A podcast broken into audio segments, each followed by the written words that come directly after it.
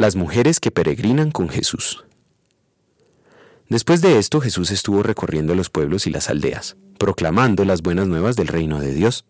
Lo acompañaban los doce, y también algunas mujeres que habían sido sanadas de espíritus malignos y de enfermedades. María, a la que llamaban Magdalena, y de la que habían salido siete demonios, Juana, esposa de Cusa, el administrador de Herodes, Susana y muchas más que lo ayudaban con sus propios recursos. Lucas capítulo 8 versículos 1 a 3. A la primera persona que se le anunció la buena noticia del nacimiento del Mesías fue a una mujer, la Virgen María. También fue a una mujer a la que primero se le manifestó Cristo resucitado, María Magdalena. Fue una mujer, la primera samaritana que escuchó el Evangelio de labios de Jesucristo. Las mujeres han sido parte importante del pueblo de Dios y siempre lo serán. En el pasaje de la meditación de hoy, Lucas nos informa que Cristo viajaba con los doce apóstoles y menciona también a un grupo de mujeres que peregrinaban junto con ellos. Nos da el nombre de algunas. Con ello nos muestra que Cristo también tenía discípulas, que no solo aprendían la palabra, sino también usaban sus riquezas para apoyar el ministerio de Jesucristo. Del total de creyentes en Cristo, la mitad son mujeres.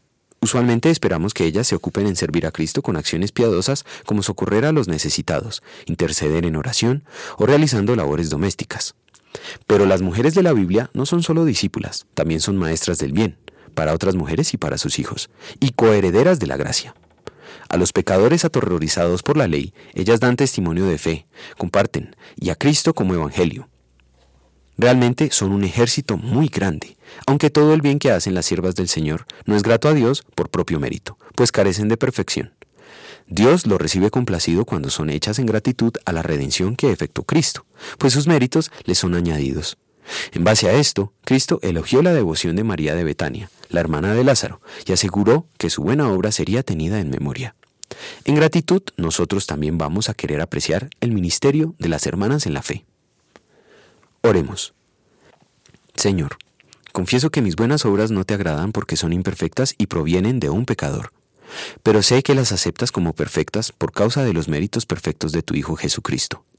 Por tus medios de gracia, te suplico, afírmame en la verdadera fe para la vida eterna, de tal manera que me sea posible apreciar el ministerio de mis hermanos y hermanas en la fe.